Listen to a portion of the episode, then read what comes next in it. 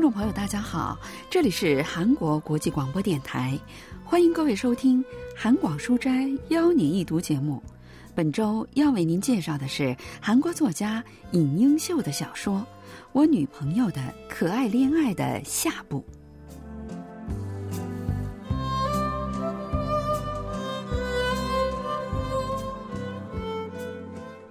你得让我见一面吧，男人得男人来看才知道。真正重要的东西是看不到的，就好像爱，分明存在，但是却看不到。我跟你说呀，梁美这孩子真的是哪儿不对劲儿。有时候啊，她自个儿扭着身子嘻嘻的笑；有时候她还会看着柜台下面有说有笑的。梁美的项链最近很流行呢，年轻小伙子们都会送给他们的女朋友。电视剧里朴元俊戴过，他把项链给女朋友戴上，说：“我喜欢你，知道吗？”贤珠啊，你看到我的项链了吗？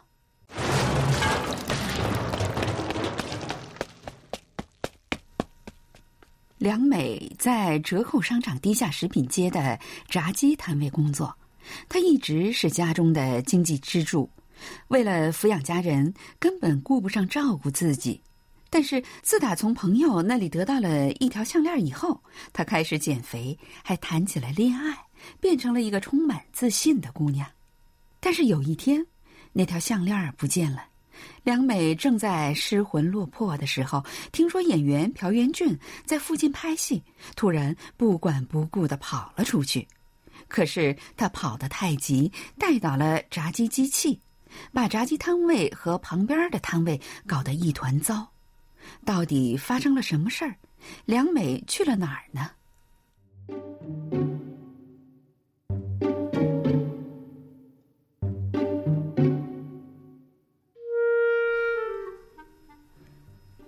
作家尹英秀于二零零四年发表的小说《我女朋友的可爱恋爱》，以折扣卖场货仓包装组组长贤珠的视角，描述了他的同事梁美的变化。你还傻站在那儿干嘛呀？还不赶快去把梁美找回来！贤珠在利川婶的催促之下，跑出去找梁美。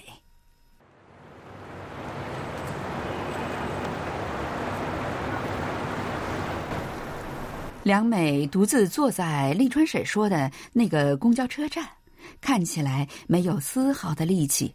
贤珠虽然知道大家都在等着梁美回去，但实在无法把这样的梁美带回卖场，所以她领着梁美走了大约一站路，走进了那里的一家小酒馆。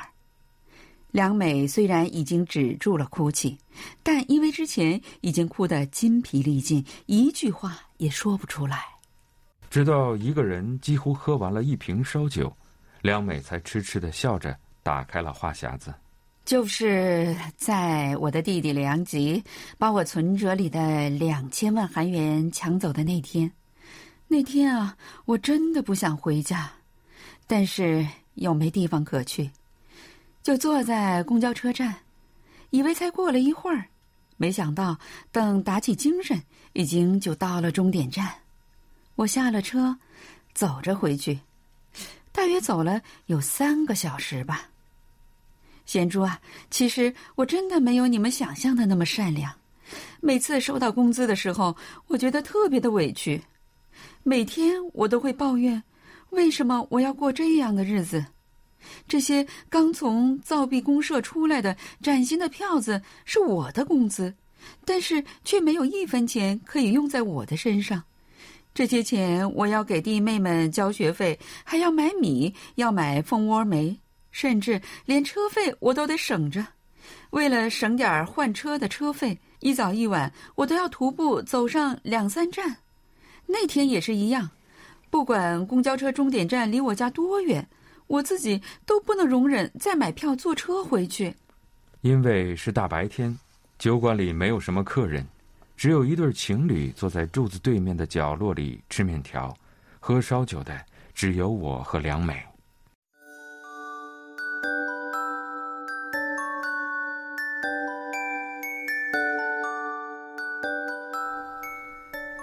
那是快到子夜的时候，我走完回家路上的上坡路，实在太累，就在胡同拐角处的小卖部坐了下来。这时，突然一个男人向我走来，还递给我一罐啤酒。他个子高高的，穿着西服，长得特别帅。来杯冰镇的啤酒吧，把不开心的都忘了。哇，是朴元俊，在小卖部门口贴着他的海报。他笑着，手里拿着一罐啤酒。就是从那里，从海报里，朴元俊走了出来。贤珠啊，你能相信我的话吗？肯定你不会相信，不会有人相信的。不过我不管，这是只属于我跟他两个人的事儿。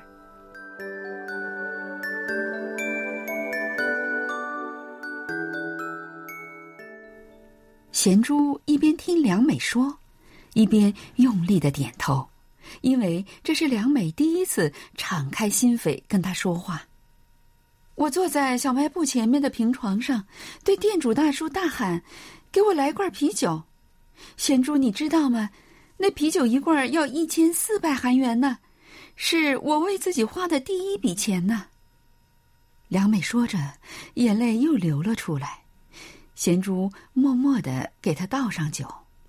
那天，梁美和朴元俊面对面的坐着，一边喝啤酒，一边也是这样流下了眼泪。朴元俊伸出双臂，将梁美拥入怀中。梁美，加油！我会保护你的。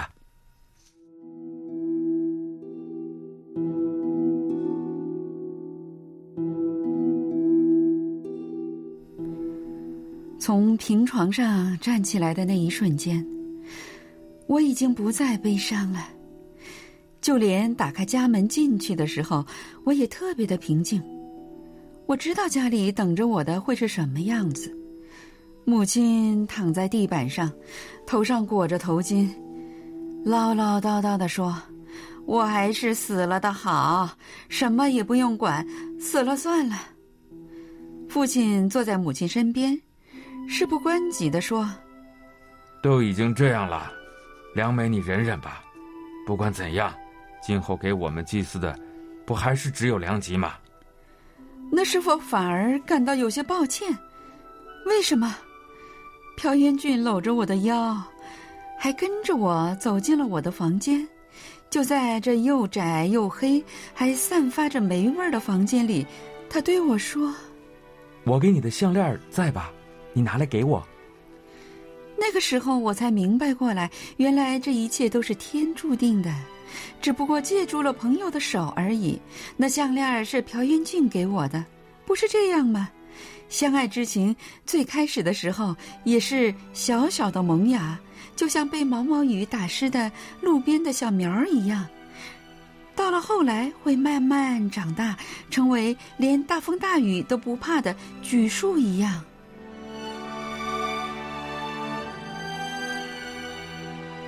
梁美笑着，脸上露出这段时间在卖场里常常会看到的那明亮欢快的笑容。你只要摸摸这条项链，我就会出现，不管你在哪里。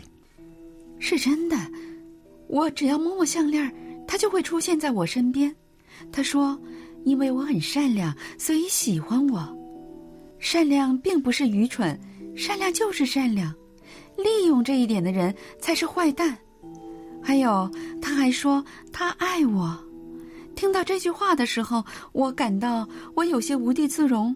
想到我的水桶腰和厚厚的肩膀，我越发感到羞愧了。如果是贤主你，你肯定也会这样吧？梁美用手捂住了嘴，好像回想起当时的情景，她自己也觉得很好笑。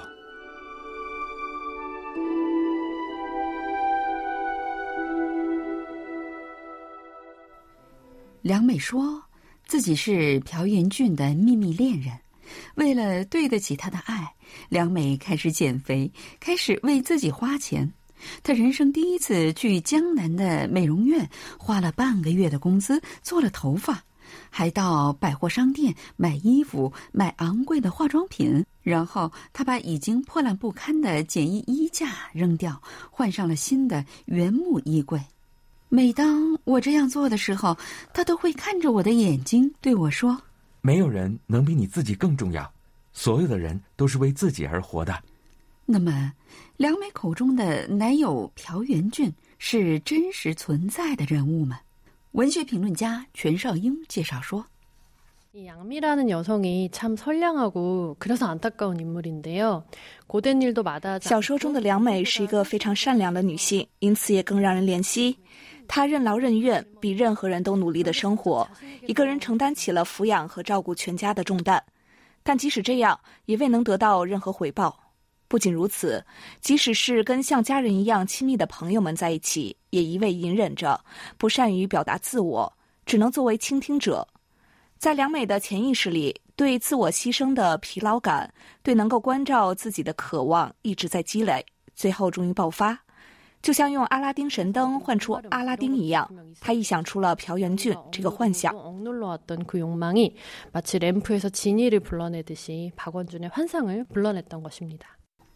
梁美开始为自己花钱，给家里的生活费自然减少了。她有些担心父亲会不会像小时候那样对自己拳脚相加呢？但是事实却恰恰相反。全家人都开始看我的脸色了，我无心之间说了句：“房间有点小吧。”父亲便小心翼翼的对我说：“要不你住我们的房间？”母亲更是可笑，以前就是星期天在家吃顿饭，他都会抱怨家里连一个子儿都没有了，连泡菜和豆芽儿都舍不得多给我。可是现在我的餐桌上居然有肉了，但是他的弟弟梁吉却不一样。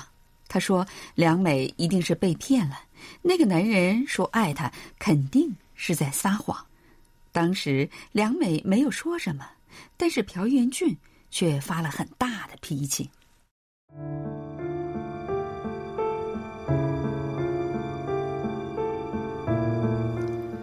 他瞪着梁吉，表情变得很可怕，呼吸变粗，脸也涨得通红。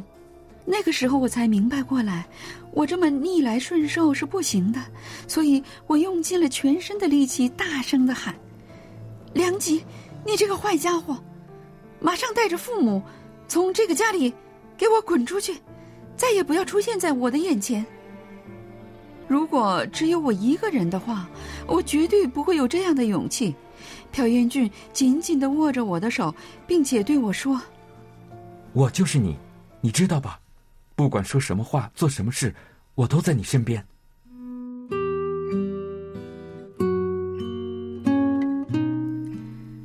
中秋节的时候，梁吉在祭桌前对我说：“姐，今后我会改，也交生活费。过去你为了这个家吃苦了，我怎么会不知道？”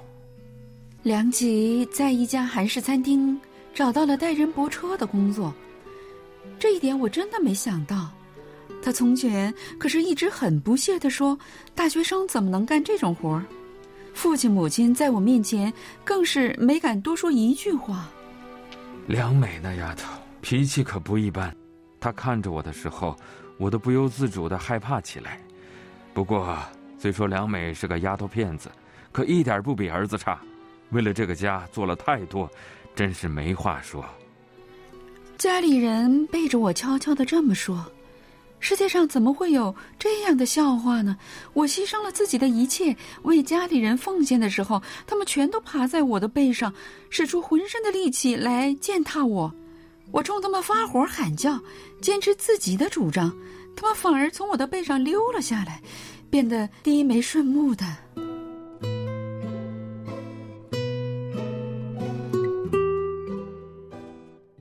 梁美开始为自己着想。并且坚持自己的主张，家里人也不再像以前那样随心所欲的对他。梁美说：“只要摸摸项链，朴元俊就会在几秒之内出现。卖场摊位、公交车站，甚至卫生间里。”梁美说着，闭上了眼睛，双手护住了胸部。他特别爱捣蛋。也不管有没有别人在，就搂我、亲我，还偷偷的藏在柜台的下面，故意把手伸到我的裙子里。哎呀，你别这样，贤珠还在这儿呢。我说你别这样啊！看到这个情景，贤珠开始明白丽川婶儿和卖场职员说的那些话了。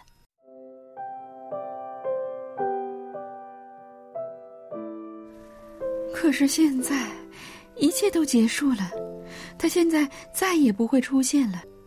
他都找到了我丢了项链的公交车站，但我却不在那里。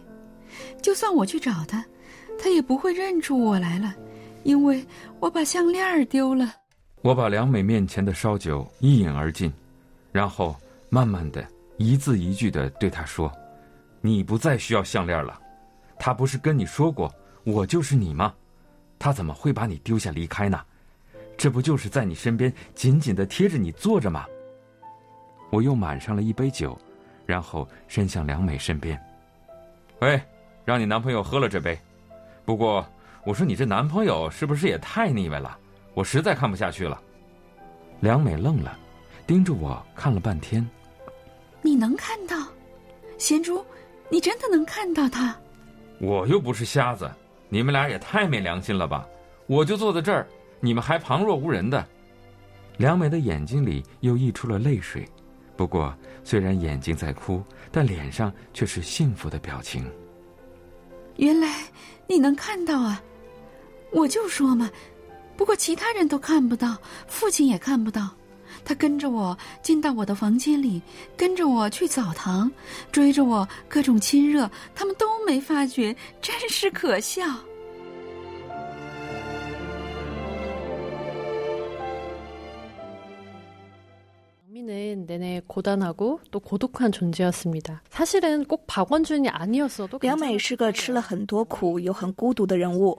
实际上，即使不是朴元俊也没什么关系。梁美只是需要一个无条件关心他，告诉他可以按照自己的心愿去生活的人。而这样的存在，梁美在现实中找不到，只能依赖于幻想。从另一方面来看，这是一件非常可悲的事情。贤珠和梁美一起吃早饭，度过了朴素但温暖的时光。因此，他很了解梁美的事情和悲伤。直到不久前，还跟梁美吐露过自己的烦恼，从他那里得到过安慰。所以贤珠听到梁美说的有关朴元俊的事情后，马上就意识到这是他的伤痛所引起的。所以，就像呵护伤口那样，对梁美说，自己也能看到朴元俊，不想破坏了他幸福的幻想。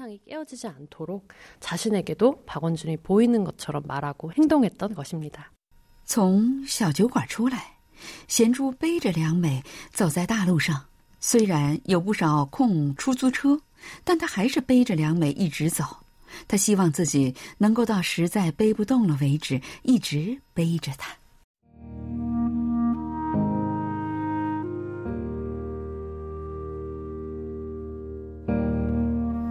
虽然存在，却看不到的，只有爱情吗？还有人与人之间的友情、真心，希望对方过得好的那份感情。但是，眼睛看不到的，也并不都是好的东西。怨恨、痛苦、绝望，还有想要丢弃却怎么也甩不掉的生活的重担。好的东西眼睛看不到，虽然有些遗憾，但是坏的东西眼睛看不到。何尝不是一种幸运？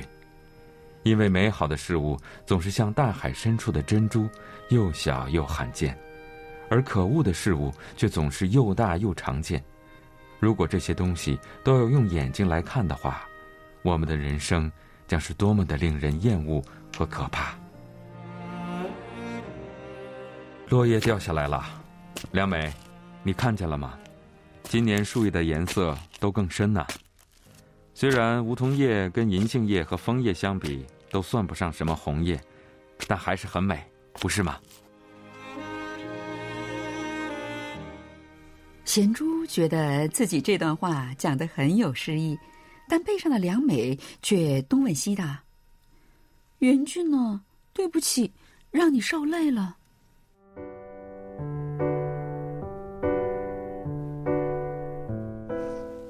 没关系。都没关系，梁美身边不是还有我吗？可以代替看不到的男友背她，真是万幸。其实想想，还有件事情比较幸运，那就是梁美减肥成功了。如果还是以前差不多七十公斤，我真不知道能不能背着她走上十米。梁美苗条这件事情，她的男友朴元俊也有不小的功劳。我说你是不是太过分了？背着梁美的人是我，你却轻轻松松的拉着她的手在旁边走，到时候你是不是又要装作是自己背着梁美？你这个装模作样的家伙，女里女气的，你看哪个男子汉脸上还长酒窝？总之看你就是一百个不顺眼。能对着看不见的家伙发一通火，感觉也蛮不错。即使是他气得要对我动拳脚，又能怎样呢？不过有一点还是稍微有些遗憾，那就是，就算我想给这个讨厌的家伙来个上勾拳，却也并不容易。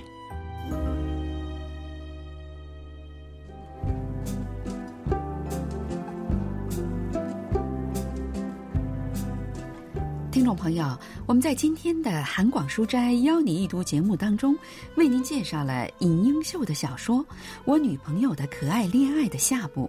今天的节目是由立新跟小南为您播送的，同时，今天韩国国际广播电台一个小时的中国语节目就全部播送完了。